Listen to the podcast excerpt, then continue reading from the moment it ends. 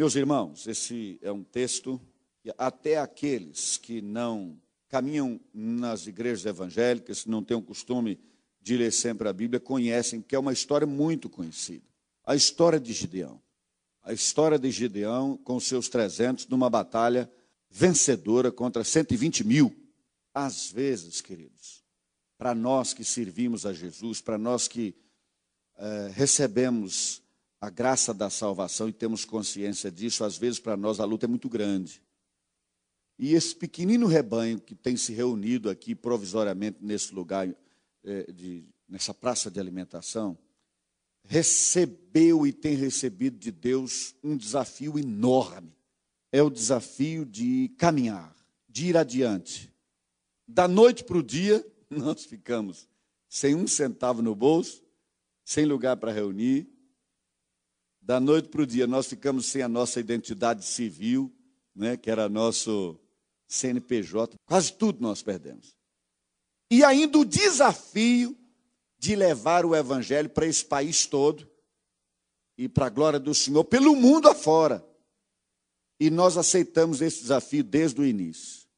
Então, os desafios têm sido muito grandes, queridos, mas Deus tem dado graça, nós temos vencido um após o outro. E esta palavra desta noite tem, sobretudo, queridos, a intenção de mostrar que o que importa não é se nós somos grandes ou pequenos.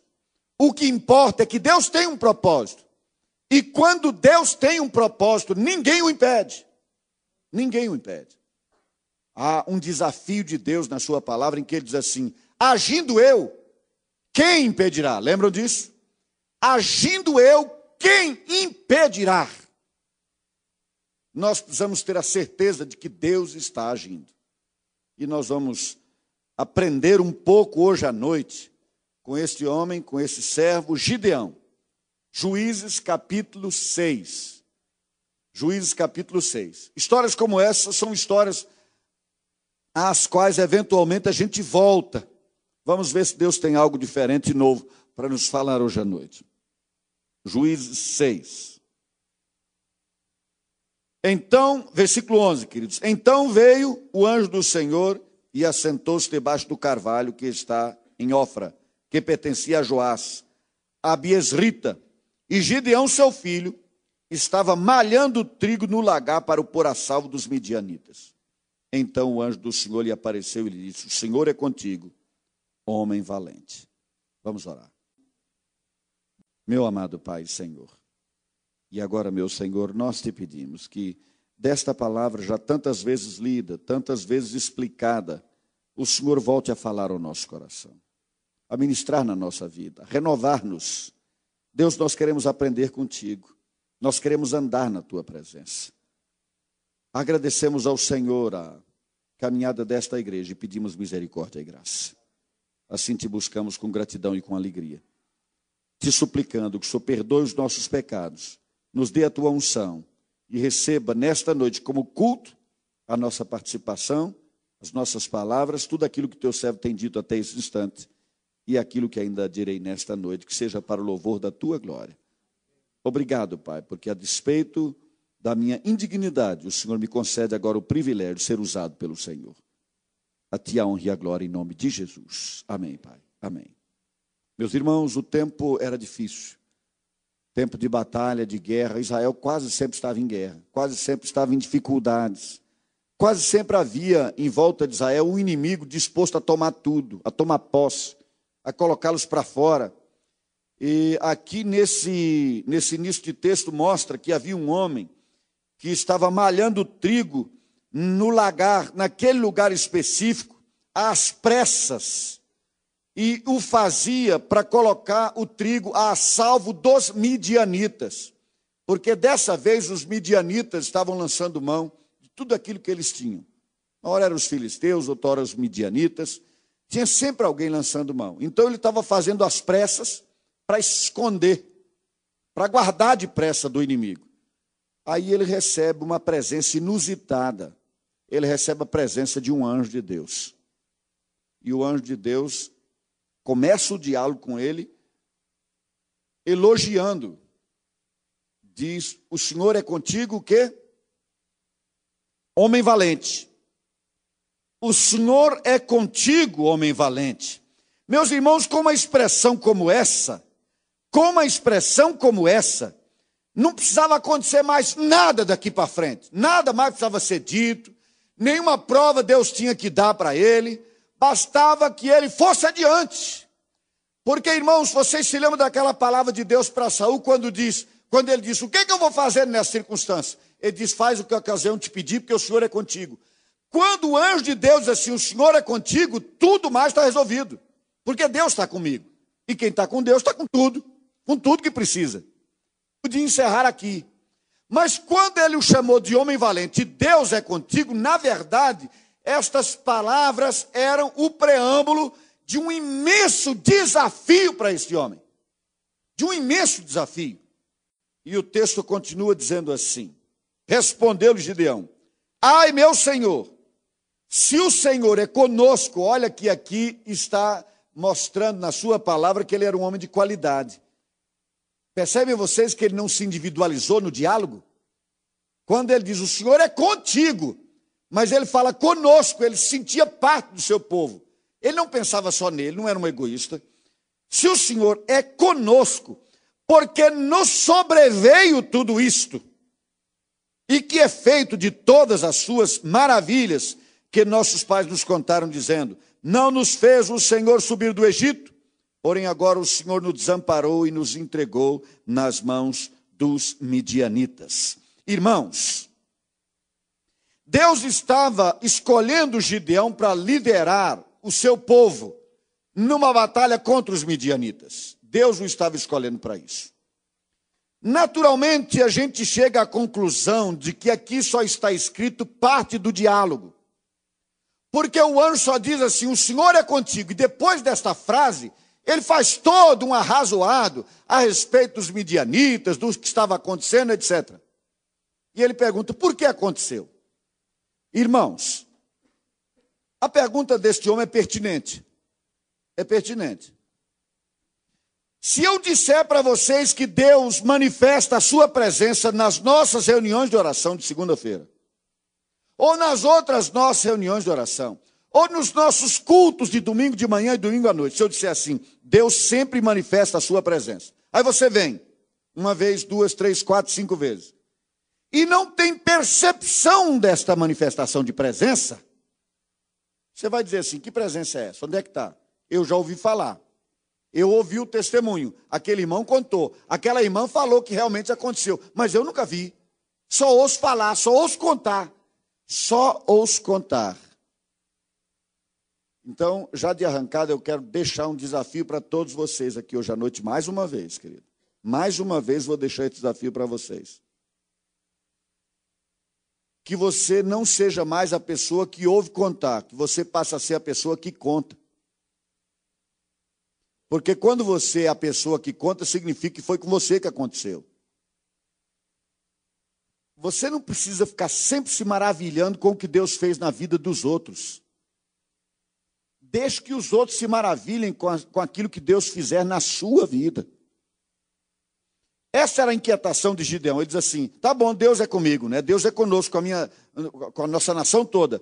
Se ele realmente está com a gente, se ele continua conosco, eu já ouvi de maravilhas que Deus fez ao longo da história. Deus fez abrir o mar e passou o povo a pé enxuto, Deus fez água sair da rocha, Deus fez maná cair do céu. Muita história bonita, muita história interessante. Já ouvi contar demais. Agora, onde é que anda isso?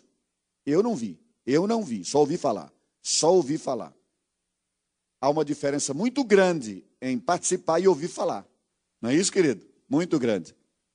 Meu querido, o desafio de Deus para esta igreja é que esta não seja uma igreja que ouve falar, mas que esta seja uma igreja que conta o que Deus está fazendo. A partir de nós, todos nós, é isso, queridos? Tá, todos nós contemos, falemos, Eurípides, Deus está fazendo isso na minha vida. Não é isso, querido? Que você saia por aí e conte isso. Deixe todo mundo saber a transformação que Deus está fazendo na sua vida. Na vida de cada um de nós. Como Deus tem graciosamente manifestado a sua presença. Mas, irmãos, para isso, o meu desafio para você hoje à noite é Abre, eu disse isso uma vez nos, nos 21 dias de oração. Abre a sua agenda e começa a escrever nela o que Deus está fazendo na tua vida. E se ele não estiver fazendo nada, diga assim: Deus, onde é que estão as tuas maravilhas? Todo mundo está contando o benção. Um conta o milagre, o outro conta, o outro conta. E eu vou contar o quê? O que que eu vou contar? O que que eu vou falar? O que que eu vou compartilhar? Porque Deus quer que todos nós o façamos, queridos. E ele perguntou isso. Se Deus é conosco, onde é que estão esses sinais? Onde é que estão as bênçãos? Onde é que estão os milagres de Deus? Deus está com a gente e não acontece nada. Ao contrário, os midianitas estão tomando tudo que é nosso. Como é que Deus está com a gente e a nossa vida virou uma derrota sem fim? Todo mundo fugindo, se escondendo, guardando mantimento para não ficar sem ter o que comer. Isso não é possível. Como é que pode ser isso? Essa era a grande inquietação dele, querido. E, irmãos, a partir dessa inquietação, nós vamos aprender muito sobre aquela pessoa a quem Deus manifesta a sua glória, sobre aquela pessoa a quem Deus usa, sobre aquela pessoa a quem Deus mostra as suas maravilhas. Em primeiro lugar, queridos, Deus mostra as suas maravilhas àquelas pessoas que estão vivendo em santidade. Olhem vocês, queridos, o que é que diz nesse mesmo texto que nós acabamos de ler, no final do versículo 13. Porém, agora o Senhor nos desamparou e nos entregou das mãos dos midianitas. E agora veja o versículo 1 do capítulo 6. Fizeram os filhos de Israel que era mal perante o Senhor por isso o Senhor os entregou nas mãos dos midianitas por sete anos. Meus amados, não há pecado inconsequente. Não há pecado inconsequente. Se nós queremos a bênção do Senhor sobre esta comunidade, sobre esta igreja, sobre esta família da fé que se reúne aqui, se você quer as maravilhas de Deus acontecendo na sua casa, se você quer ver os milagres de Deus na sua vida e na sua casa, muito mais do que se preocupar em guardar dinheiro para nos ajudar a comprar uma sede, para dar dízimo ou coisa parecida, preocupe-se em que Deus aprove a sua vida. Porque se Deus aprovar a sua vida, Ele estará com você. Porque a palavra do Senhor diz assim: sem santidade ninguém verá o Senhor fizeram o que era mal. Tendo feito o que era mal, o que, que Deus fez? Deus entregou ao inimigo, fica à mercê deles. E aí eles só ficavam contando as histórias do que Deus já tinha feito, mas sem ver isso. Então, irmãos, vamos fazer um propósito diante de Deus, porque, irmãos, nós precisamos, nós precisamos das maravilhas de Deus no nosso meio. Nós precisamos de muitos milagres, porque nós precisamos avançar.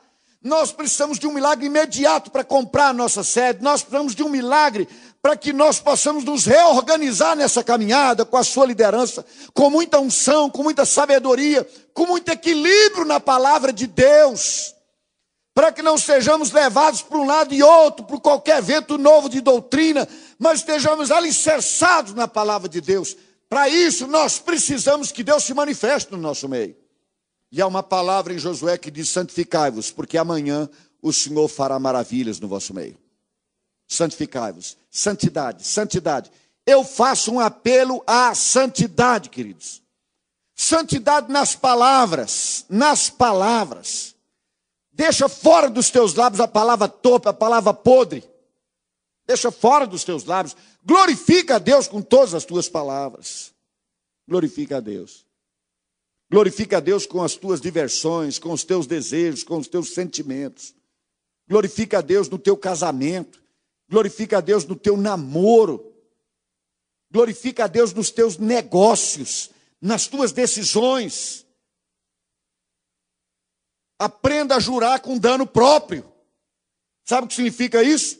Significa que você não retrocede na sua palavra. Não retrocede.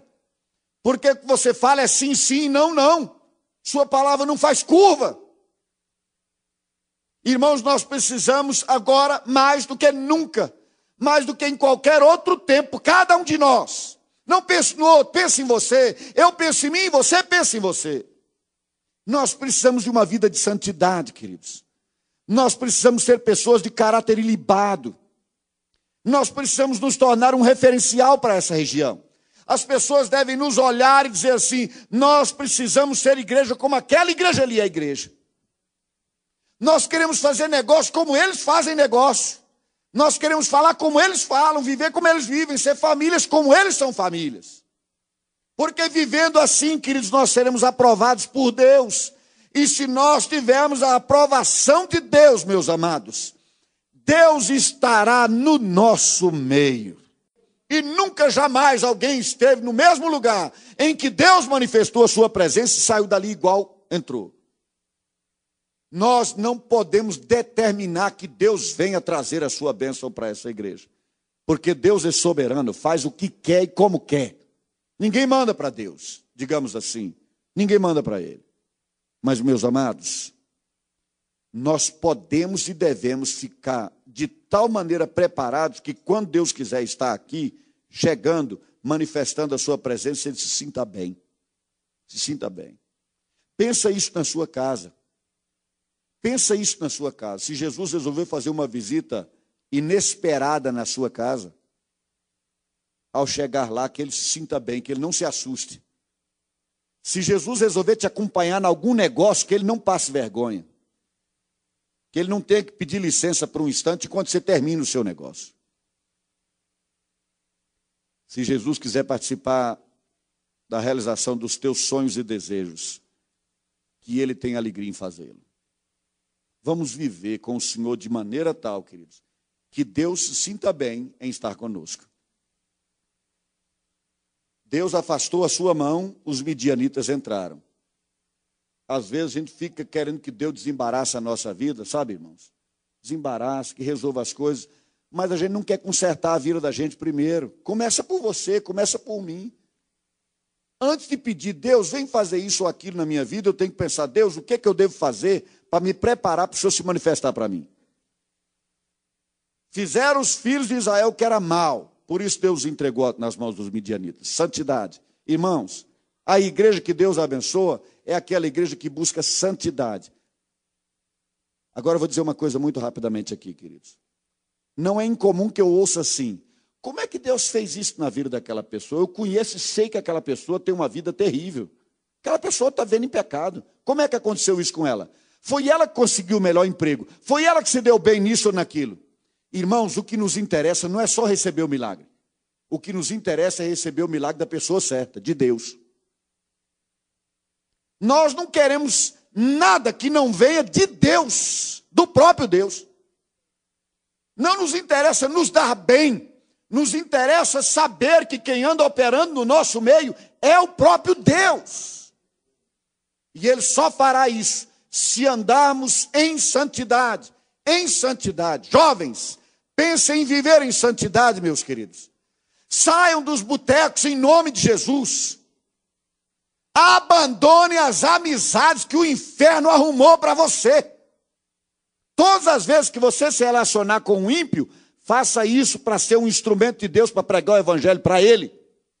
Se ele te chamar para aquele show barato, cheio de droga e de cerveja, não vá.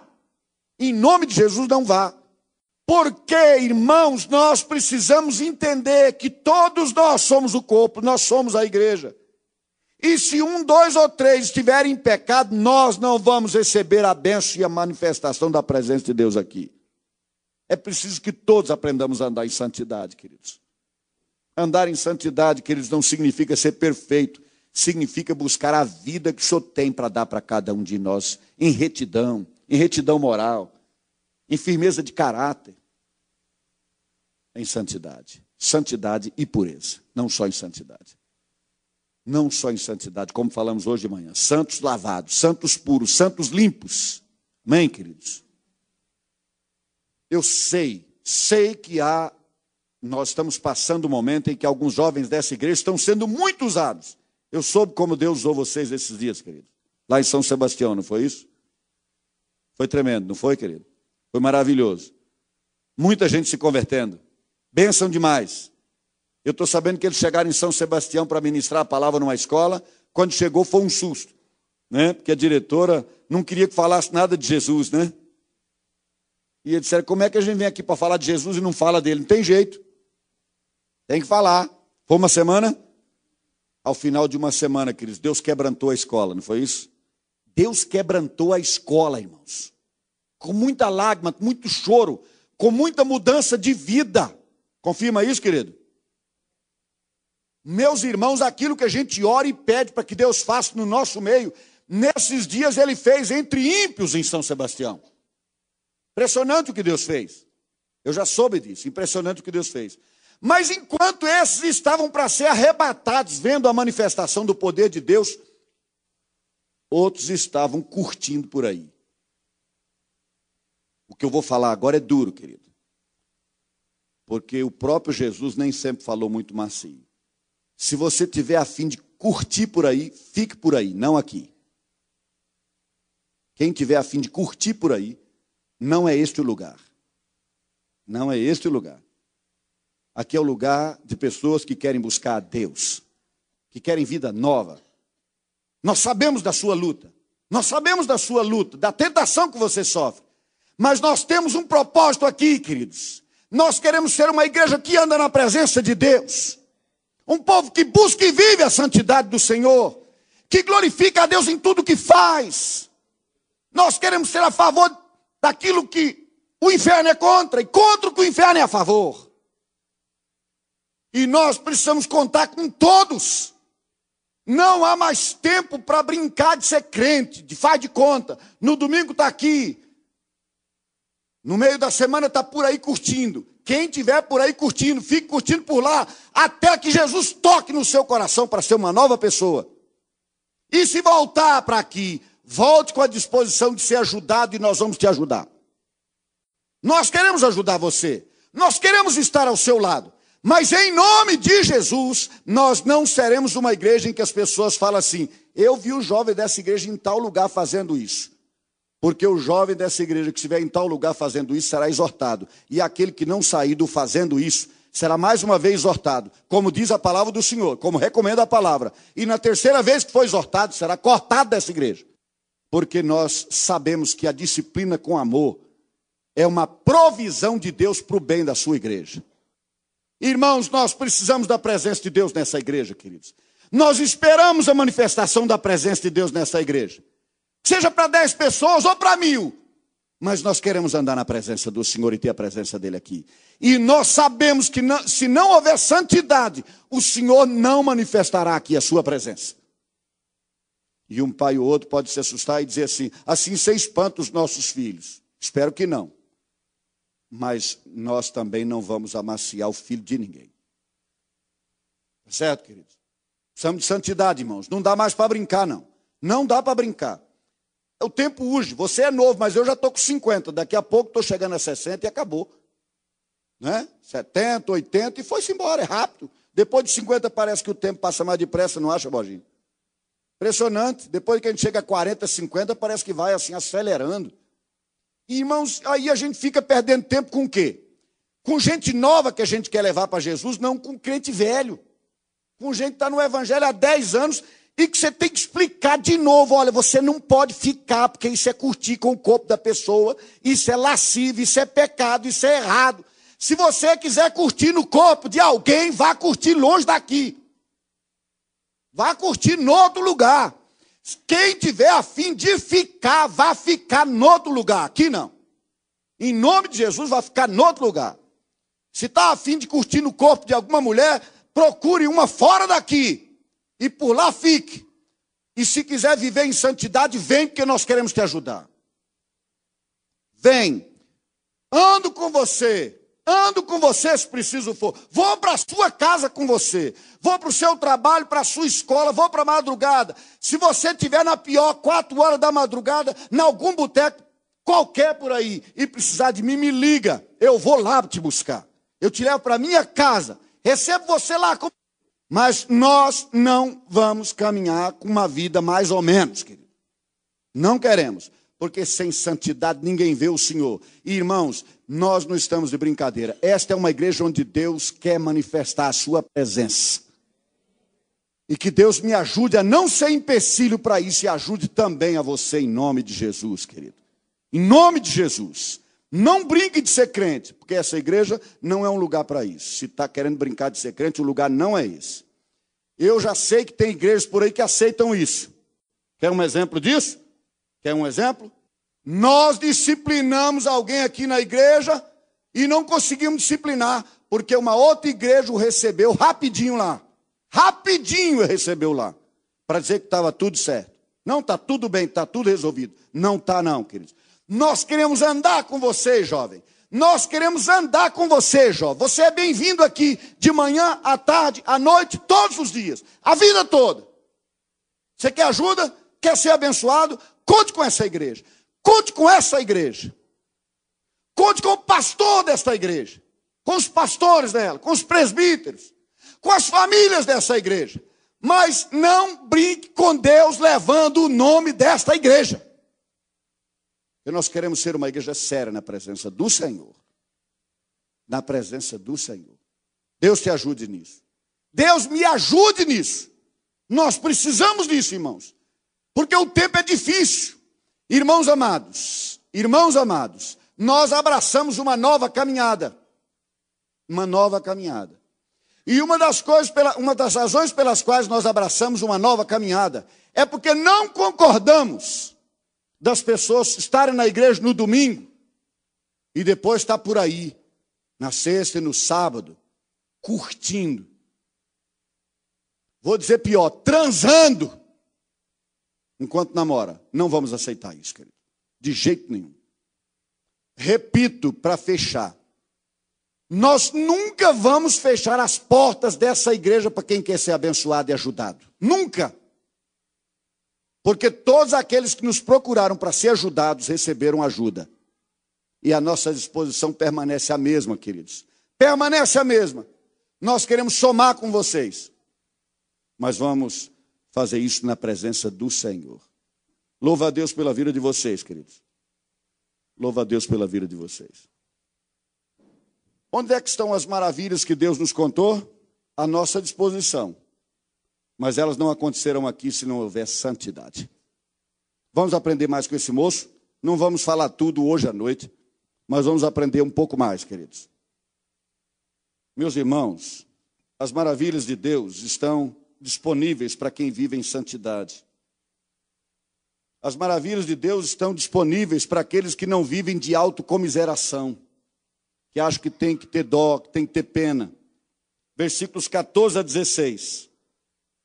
Então se virou o Senhor para ele e disse: Palavra do Senhor para Gideão: Vai nessa tua força e livra Israel da mão dos midianitas. Porventura não te enviei eu? Olha só, irmãos. Vai nessa tua força e livre Israel das mãos dos midianitas. Ele lhe disse: Ai, Senhor meu, com que livrarei Israel? Eis que a minha família é a mais pobre em Manassés, e eu menor na casa de meu pai. Tornou-lhe o Senhor: Já que eu estou contigo, ferirás os midianitas como se fosse um só homem. Irmãos, Deus escolheu esse homem, Deus o elogiou através do seu anjo, Deus falou com ele que tinha algo especial para ele, e a resposta dele qual foi? Ai, Senhor, Ai, Deus, eu não.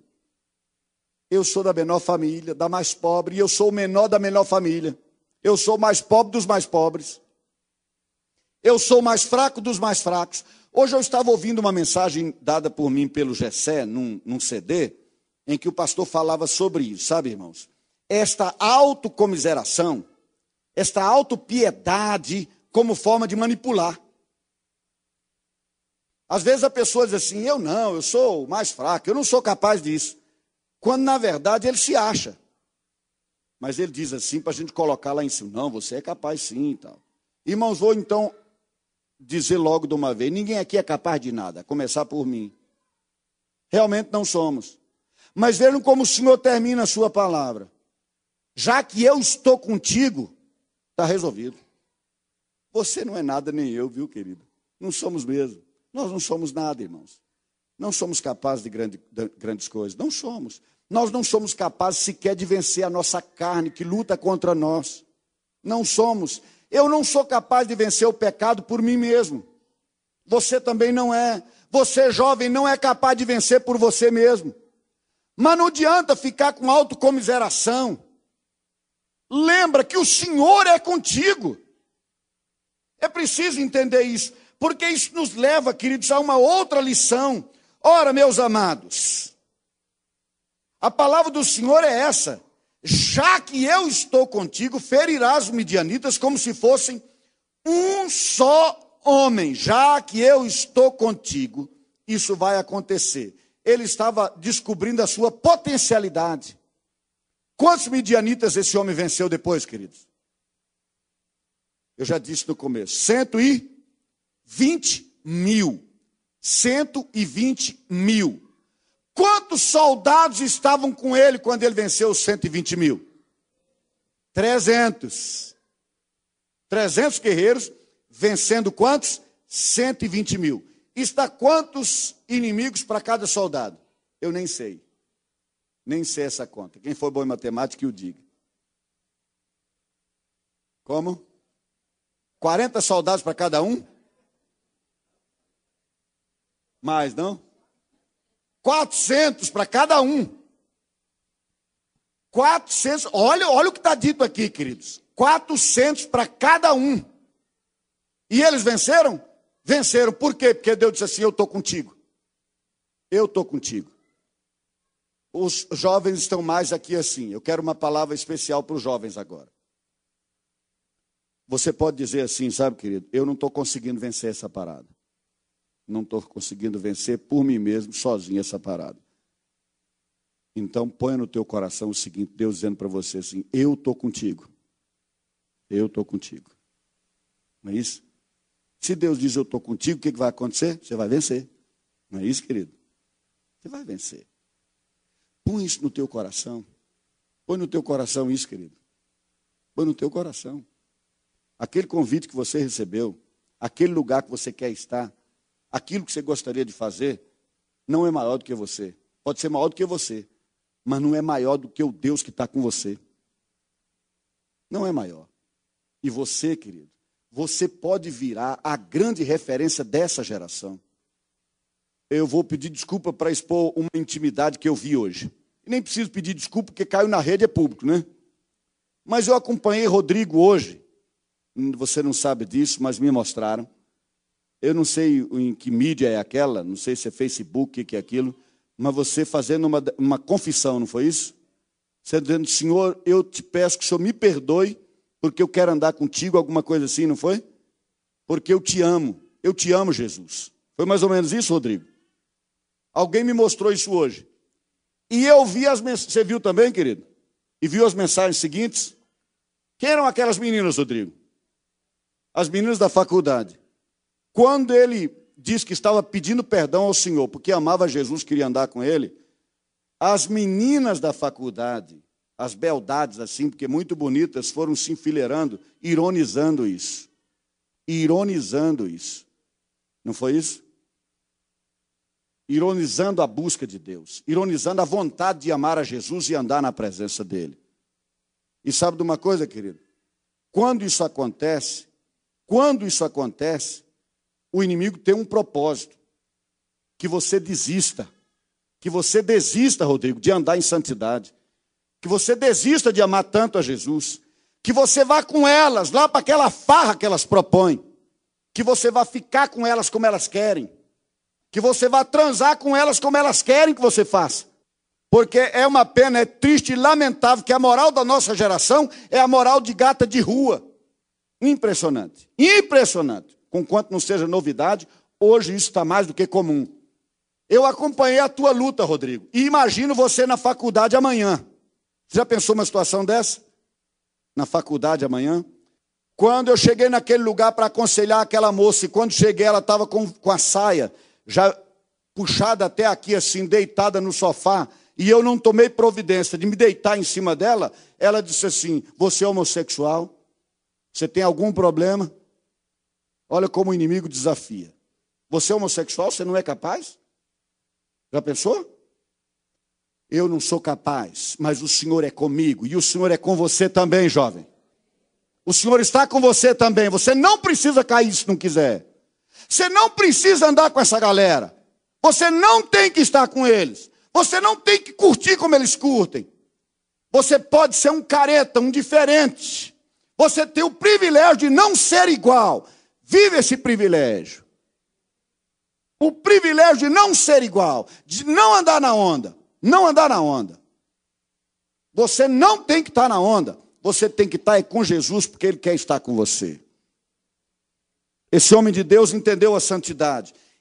Descobriu que Deus com ele, que ele não tem esse negócio de eu sou pequeno, eu sou ninguém, eu não sou capaz de nada. Tem nada disso. Esse homem teve que aprender também, queridos, a confiar em Deus sem ter que ver sinais novos. Não vou, não vou tomar tempo recontando a história que você, a maioria de vocês já sabem.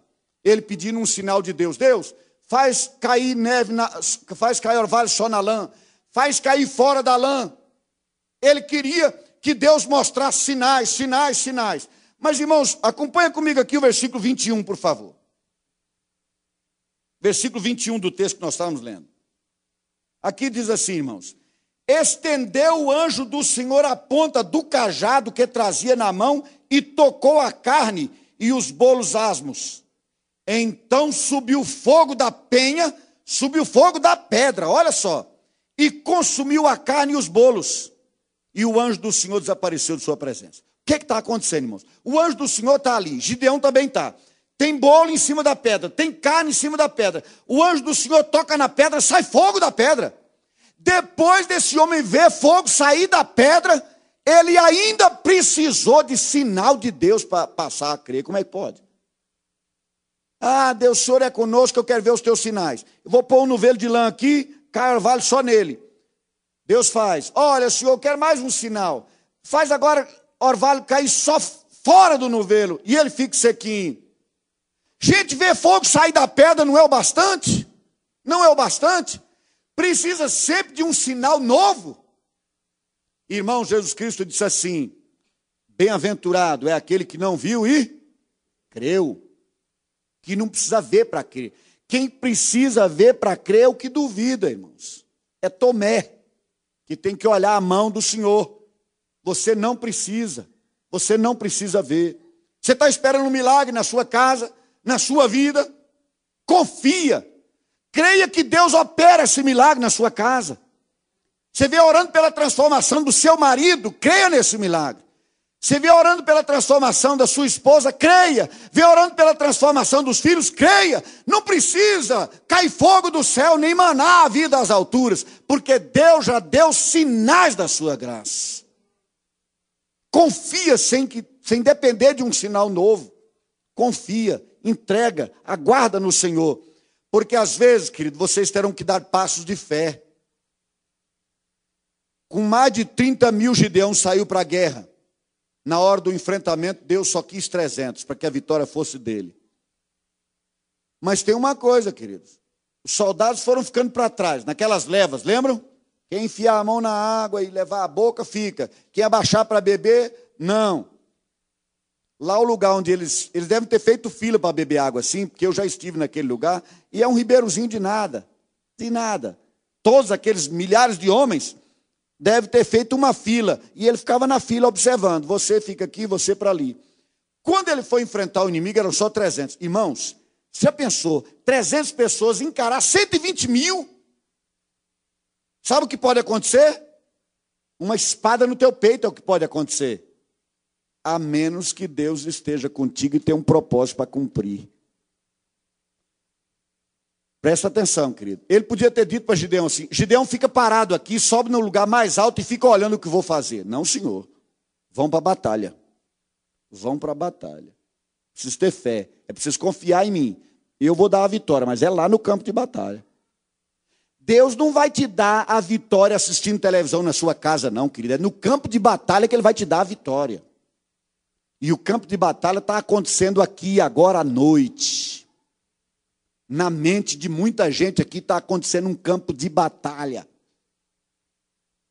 Está sem saber se acredita no que eu estou falando, se acredita no que já disseram lá fora, se acredita no que está pensando, no que gosta, no que concluiu. O campo de batalha acontece agora, começa aqui, já está acontecendo na cabeça de vários. É no campo de batalha que Deus quer te dar a vitória. Deus quer te dar a vitória no meio da luta. É na fogueira, querido. É na fogueira. É na fogueira. Mas a vitória é de Deus. A vitória é de Deus. Confia e dá um passo de fé. Confia e vá adiante, dá um passo. Não pensem vocês que eu não sei que uns estão questionando, dizendo, pastor, isso não é sermão que se fala. Você está botando o jovem dessa igreja para fora. O que você está falando? Eu estou falando o que Deus quer da nossa vida, queridos. A briga começa aqui, na nossa mente, no nosso coração. Ok, vamos concluir essa palavra, queridos. Antes da vitória final, Gideão tomou uma providência interessante, curiosa, de fidelidade. Fidelidade. Vocês lembram o que, que ele fez, queridos? Ele fez uma coisa inusitada. Derrubando Baal, destruindo Baal. E acontece uma coisa curiosa, irmãos. Depois desse, desse momento curioso, ele recebe uma unção que é imprescindível também. Mas o que aconteceu de curioso é que ele foi e derrubou tudo. Derrubou aqueles ídolos.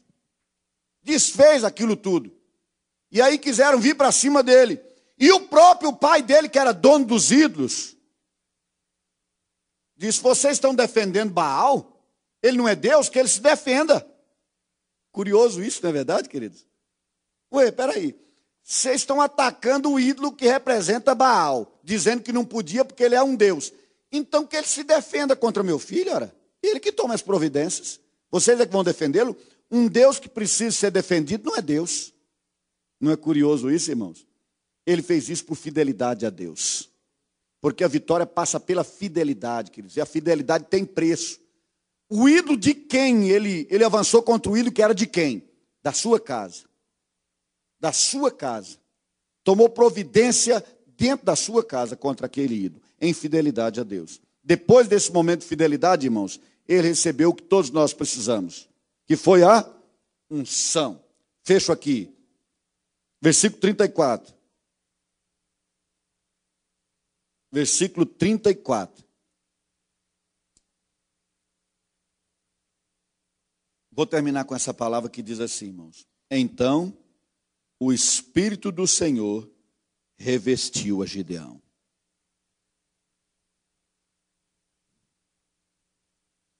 Vou fazer uma pergunta que não é retórica. Responda para você mesmo. Você está revestido pelo Espírito de Deus? Deus deu um ministério a essa igreja chamado Ministério Um a Um um a um.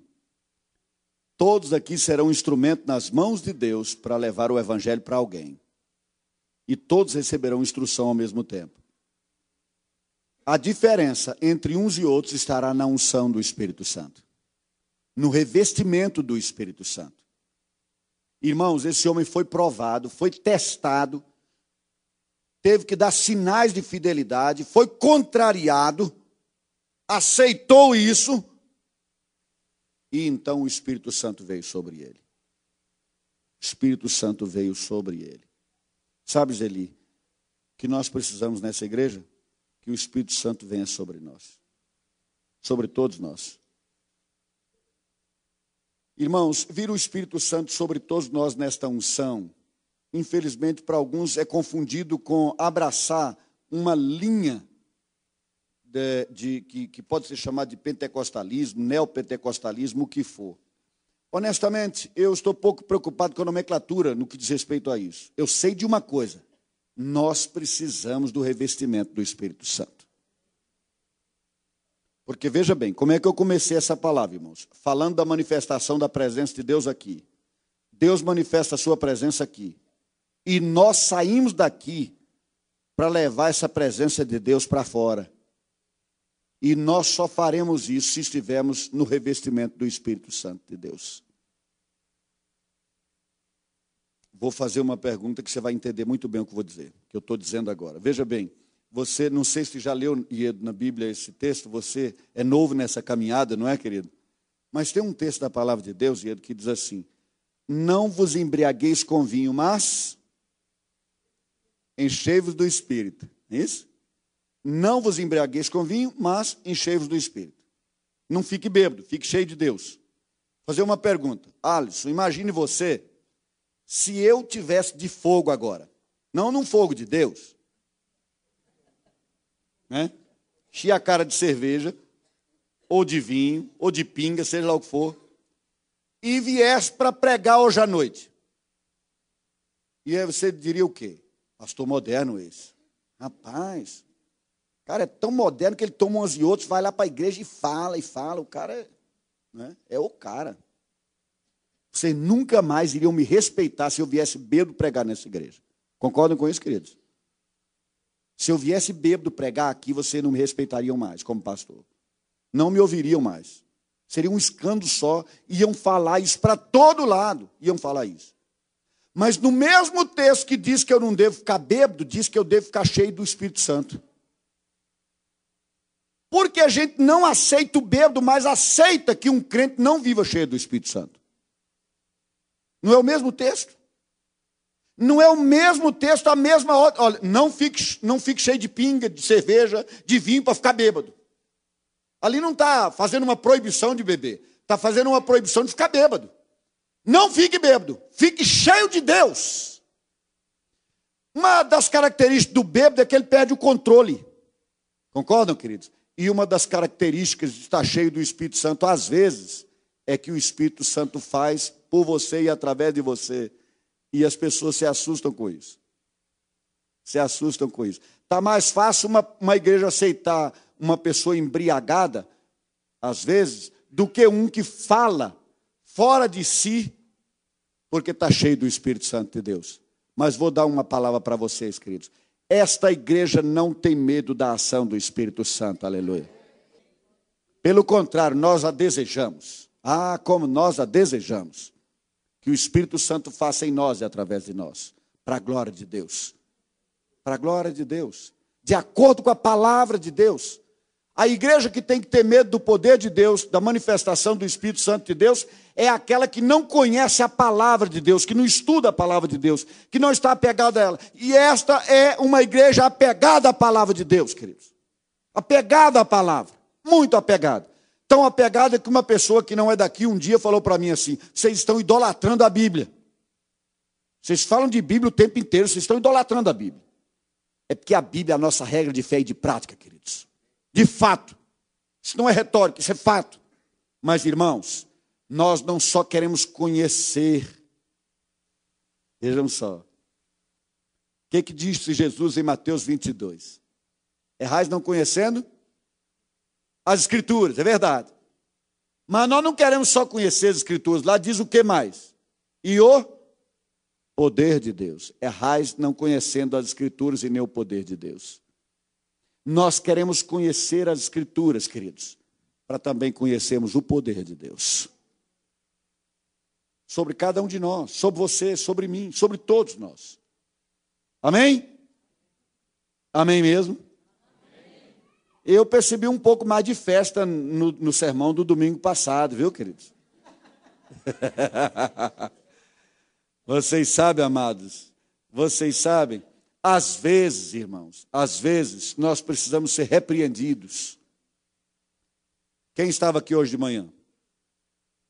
Ok. Um de vocês se lembra o que significa ser repreendido? Segurado por trás. Para quê? Para não cair. Para não cair no buraco. Repreender significa isso. Segurar por trás para impedir a trajetória errada que vai levar para o precipício. Às vezes nós precisamos de repreensão para não continuarmos na estrada errada. Só que todas as vezes que a gente é repreendido, a gente fica meio sem jeito. Você, Elias, alguma vez foi repreendido pelo teu pai?